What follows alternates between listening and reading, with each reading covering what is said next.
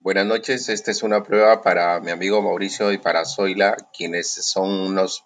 unas personas a todo dar y de alguna manera están intentando conocer más eh, y apropiarse de las bondades de las herramientas interactivas.